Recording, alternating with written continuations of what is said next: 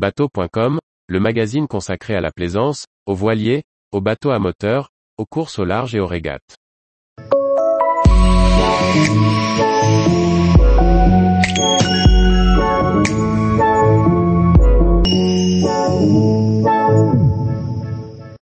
Minorque, un paradis des mouillages pour la croisière au Baléares.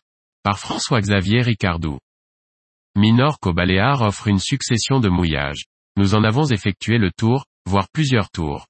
Découvrant chaque fois de nouveaux spots tout plus magnifiques les uns que les autres. Tour d'horizon d'une zone de croisière particulièrement adaptée. Minorque fait partie de l'archipel des Baléares. Des quatre principales, c'est l'île la plus éloignée du continent. C'est aussi un joyau qui ne cesse de vous faire découvrir des mouillages incroyables. Nous avons eu la chance d'y séjourner un long moment durant cette saison estivale 2022, pour le plus grand plaisir des équipages qui se sont succédés à bord. Minorque est en forme de gros haricots étalés de l'est à l'ouest.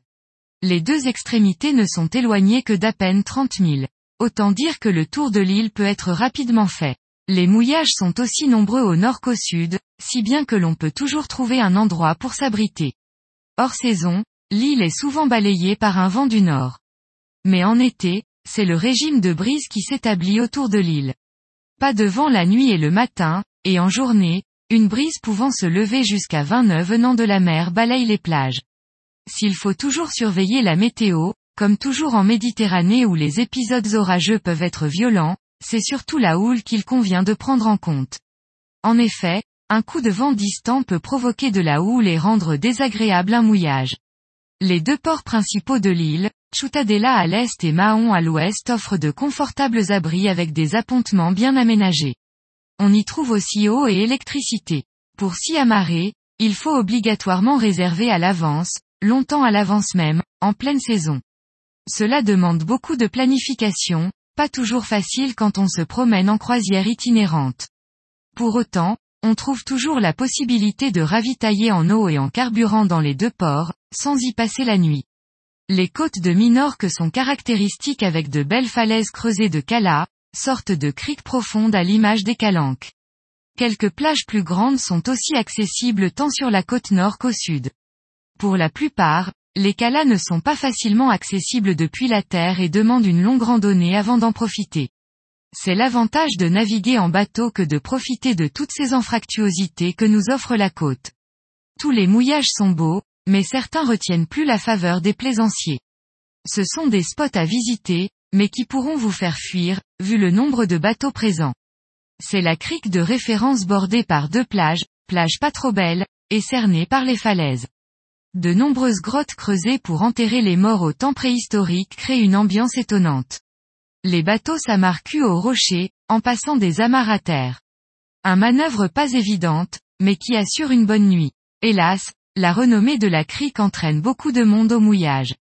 Avec sa petite sœur la Cala Macarelta, la Cala Macarella forme un joyau où il fait bon planter son encre.